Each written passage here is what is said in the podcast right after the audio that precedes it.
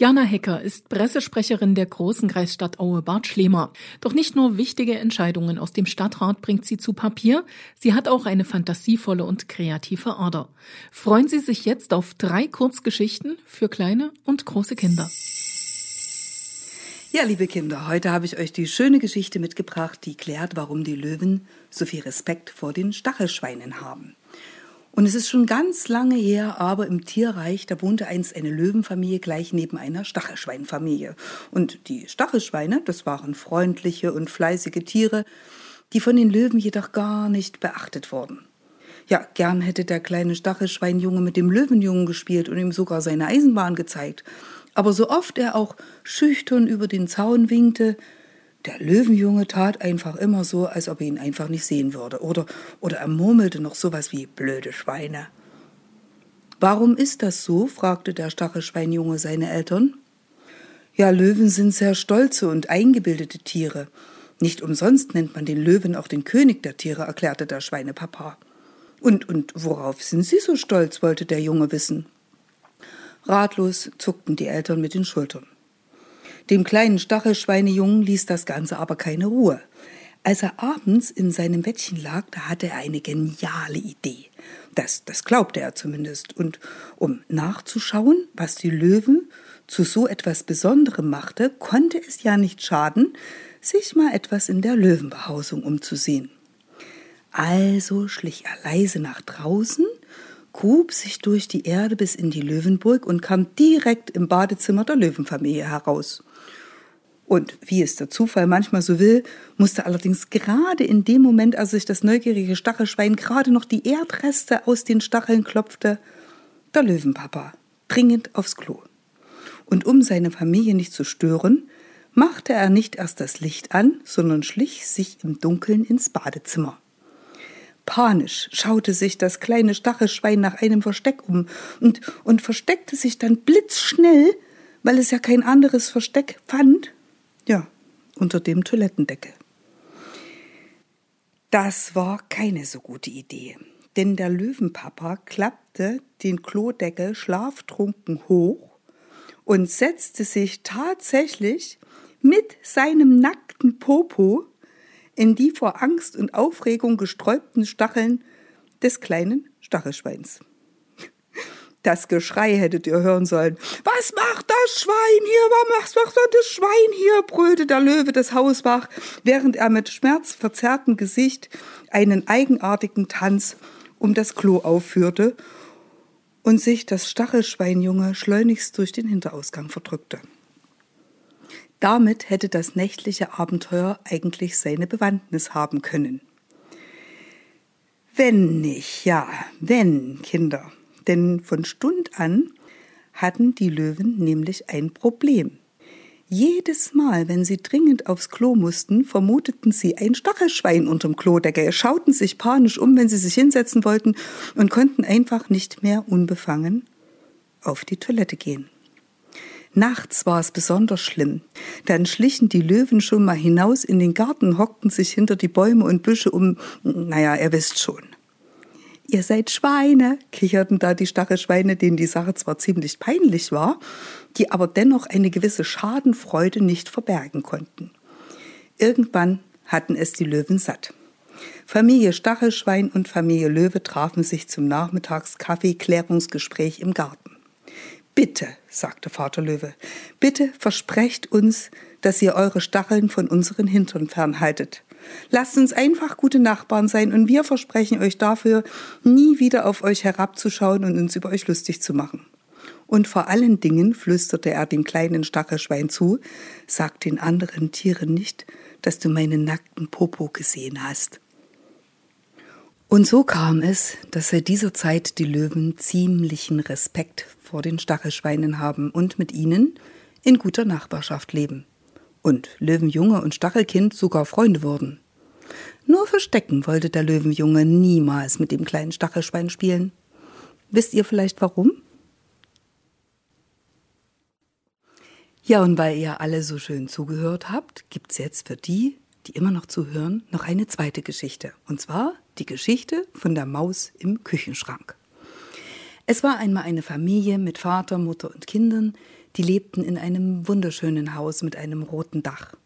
Alle hatten immer schrecklich viel zu tun. Mutter und Vater arbeiteten und mussten die Tiere versorgen, und die Kinder waren auch den ganzen lieben langen Tag unterwegs. Und so merkte keiner, dass im Haus, im Küchenschrank, gleich hinter den Nudeln, eine kleine Maus wohnte.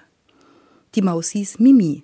Sie war am letzten Herbst mit den ersten Herbststürmen ins Haus gehuscht und fühlte sich seitdem im Küchenschrank sehr wohl. Zugegeben, es war etwas einsam und manchmal war es Mimi auch langweilig, aber es war warm und trocken und zu essen und zu trinken war auch immer da.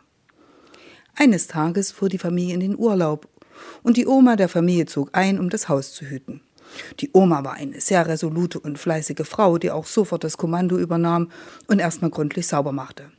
Mimi verdrückte sich während dieser Zeit lieber in den Garten, denn der Staubsauger war ihr nicht geheuer. Das war ein Glück für Mimi, denn als die Oma den Küchenschrank sauber machen wollte, erkannte die alte Dame sofort, mhm, hier wohnt eine Maus. Die Oma verließ das Haus und kam mit einem putzigen kleinen Kater zurück. Der Kater hieß Kasimir. Also, sprach die Oma, Kasimir, hier im Haus, da wohnt eine Maus und die musst du fangen. Und während die Oma wieder an ihre Arbeit ging, da hatte der kleine Kasimir ein Problem. Kasimir war nämlich ein so junger Kater, dass er noch nie im Leben eine Maus gesehen hatte. Maus fangen, schön und gut, aber was ist denn eigentlich eine Maus? grübelte er. Ah, neugierig schaute er sich im Haus um. Nein, hier gab's nichts, was nach Maus aussah, und so lief er in den Garten. Oder besser gesagt, er wollte in den Garten laufen. Aber noch bevor er sein Näschen ins Blumenbeet stecken konnte, wurde er von hinten angeknurrt. Erschrocken setzte er sich auf seinen kleinen Katerhintern, stellte die Pfoten artig nebeneinander und fragte das knurrende Fellbündel ängstlich Bist du etwa eine Maus? Da hättet ihr den Hofhund Kuno mal erleben sollen. Der Kater machte, dass er weiterkam und jagte lieber einer vermeintlich fliegenden Blume hinterher. Frechheit, schimpfte der empörte Schmetterling. Fliegende Blume, von wegen. Aber der Kater hatte schon wieder ein anderes Tier entdeckt, oder besser gesagt mehrere Tiere. Eines war ganz bunt und die anderen waren weiß. Seid ihr Mäuse? fragte er. Unglaublich, antwortete das bunte Tier. Ich bin Konstantin der Hahn und das sind meine Hühner und jetzt verschwinde. Schließlich haben wir zu tun. Meine Damen müssen Eier legen und ich bin immerhin der Chef vom Hühnerhof. Deprimiert schlich Kasimir weiter. Da drüben waren noch ein paar Tiere. Kasimir schaute ihnen eine Weile zu. Da waren ein paar weiße, wollige und ein paar große, schwarz-weiß gefleckte. Ob das wohl Mäuse waren? Zuerst fragte der Kater die Wolltiere, aber die sagten nur sowas wie Nö und fraßen weiter. Ziemlich unhöflich. Eines der gefleckten Tiere schaute Kasimir versonnen an, fraß dann weiter und nuschelte. Du Dummerle, das sind doch Schafe und wir, wir sind die Kühe, ich bin Bertha und gebe Milch und jetzt lass uns in Ruhe, wir haben zu tun. Ja, der arme Kasimir. Unverrichteter Dinge machte er sich zurück auf den Weg nach Hause. Auf der Terrasse neben dem Haus sprang ein vergnügtes Federdings herum. Hallo, wagte Kasimir einen letzten Versuch. Hä, bist du vielleicht eine Maus? Das Gelächter von Kurt, dem Spatzen, hättet ihr hören sollen. Ich hab's der ich, eine Maus. Nun reichte es dem Kater wirklich, ausgelacht und dumm gemacht zu werden. Wahrscheinlich gab es überhaupt keine Mäuse. Er wollte sich aufs Fensterbrett setzen, um nachzudenken, als er merkte, dass das Fensterbrett eigentlich schon besetzt war. Da saß ein putziges kleines Fellknäuel mit rosa Schnäuzchen und kleinen Pfötchen. Kasimir näherte sich vorsichtig.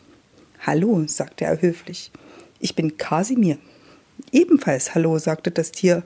Ich bin Mimi ob er wohl Mimi fragen sollte, ob sie eine Maus gesehen hatte. Aber nein, nein, lieber nicht. Noch eine Abfuhr. Die konnte Kasimir heute wirklich nicht mehr vertragen. Er war schon angeknurrt, ignoriert und ausgelacht worden. Und das reicht für so einen kleinen Kater, ja, für einen ganzen Tag. Das Tier sah wirklich nett aus. Probeweise setzte sich Kasimir zu Mimi aufs Fensterbrett. Wollen wir was zusammen spielen? fragte Mimi. Au ja, sagte der Kater, lass uns fangen und verstecken spielen. Und so spielten Mimi und Kasimir den ganzen Nachmittag Fangen und Verstecken. Und die Oma, die zufällig Zeuge der wilden Verfolgungsjagden beim Spielen wurde, sagte lobend, braver Kater, so habe ich mir das vorgestellt. Na, dann war doch alles in Ordnung, oder? Wie die Geschichte ausgegangen ist, wollt ihr wissen? Na klar hat der Kasimir irgendwann erkannt, dass Mimi eine Maus ist. Er war zwar noch ein sehr kleiner Kater, aber deshalb noch lange kein doofer Kater. Ihm war das egal. Mimi war seine Freundin. Und Mimi? Mimi war unheimlich froh, einen so tollen Freund gefunden zu haben. Jeden Tag dachten sich die beiden neue Spiele aus. Und wenn die Oma um die Ecke schaute, dann tat Kasimir aus Quatsch so, als würde er die Mimi durchs Zimmer jagen. Die beiden hatten ziemlich viel Spaß. Manchmal besuchte der Kater die Maus auch im Küchenschrank. Dann saßen sie zusammen gleich hinter den Nudeln und aßen Kekse und tranken Kakao. Ja, liebe Kinder, alle guten Dinge sind drei und deshalb gibt es jetzt noch eine dritte Geschichte. Und die handelt davon, als der Schneckelina ihr Schneckenhaus zu eng wurde. Liegt ihr auch gerne auf der Couch, schaut Fernsehen und isst dazu jede Menge Chips und Süßigkeiten? Na, dann will ich euch mal eine Geschichte erzählen, die Geschichte von der Schnecke Lina. Die Schnecke Lina lebte einst auf einer wunderschönen Wiese mit ganz vielen bunten Blumen.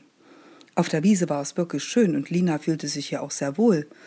Nur weil sie sich, wie alle Schnecken, nur sehr langsam fortbewegen konnte, wurde ihr immer so schnell langweilig. Und weil, weil alles sowieso sehr, sehr lange dauerte, ja, da war es bequemer und einfacher, einfach liegen zu bleiben. Bald hatte Lina überhaupt keine Lust mehr, irgendwas zu machen. Tagsüber kam sie erst gar nicht aus ihrem Schneckenhaus heraus, sondern verschlief den ganzen schönen Tag. Erst am Abend steckte sie ihre Fühler aus. Nicht nur, weil sie hungrig war, denn Lina war nicht nur eine faule, sondern auch eine ziemlich verfressene kleine Schnecke. Und neben Schlafen, was sie am allerliebsten tat, war Essen ihre zweitliebste Beschäftigung. Am drittschönsten für Lina war es aber, wenn sie sich am Abend die vielen Blumen, die Geschichten erzählten, die sie tagsüber gehört und erlebt hatten. Und was das für tolle Geschichten waren. Da waren die Abenteuer der spielenden Kinder, die geflüsterten Geheimnisse der Liebespaare, die Geschichten der Bienen, Käfer und der vielen anderen Tiere und natürlich die vielen Gerüchte, die vom Wind weitergetragen wurden. Und während Schneckenlina ihren Nachtisch verputzte, lauschte sie andächtig den Gesprächen der Blumen, die im goldenen Licht der Sterne und des Mondes aussahen, als ob sie kleine Krönchen tragen würden. Ach, seufzte die Lina dann immer, wenn ich doch auch nur solche Geschichten erzählen könnte. Aber in meinem Schneckenhaus, da ist einfach nichts los und woanders hinzukriechen, ist mir viel zu anstrengend und dauert viel zu lange. Und so wurde Lina von Tag zu Tag fauler und unbeweglicher, und weil die Lina den lieben langen Tag nichts tat, außer essen und schlafen und faul herumliegen, wurde bald aus der faulen Schnecke Lina eine richtig fette Schnecke. Und so kam es, wie es kommen musste. Als sich Lina nach einem langen Geschichtenabend und besonders vieler leckerer Snacks zum Schlafen in ihr Schneckenhaus zurückziehen wollte, da steckte sie auf einmal fest. Sie ruckelte hin und ruckelte her, aber es half nichts. Das Schneckenhaus war ja auf einmal zu eng geworden. Erst wurde Schneckenlina schrecklich wütend und zornig, dann zunehmend verzweiflich, und schließlich fing sie an, laut und durchdringend zu heulen und zu plärren. War das ein Elend! Neugierig bogen die bunten Blumen ihre Blütenköpfe zu ihr hinunter. Was ist denn mit dir los? Ich stecke fest, schrie Lina. Ich komme nicht in mein Bett. Mir ist sowieso schon immer langweilig. Und wenn ich tagsüber nicht mehr schlafen kann, dann bin ich abends viel zu erschöpft, um eure Geschichten zu hören. Und wenn ich die nicht mehr höre, dann erlebe ich ja überhaupt nichts mehr. So ein Unfug, wisperten die Blumen. Warum erlebst du nicht selbst spannende Abenteuer? Ich bin viel zu langsam, das lohnt sich nicht, plärrte die Schnecke. Bist du etwa auch festgewachsen, so wie wir? fragten die Blumen interessiert. Lina wurde ganz nachdenklich. So hatte sie die Sache noch nie gesehen. Probehalber bewegte sie sich ein Stück nach vorn. Und noch ein Stück. Und noch ein Stück. Das war am Anfang ganz schön schwer und anstrengend, aber diesmal gab Lina nicht auf.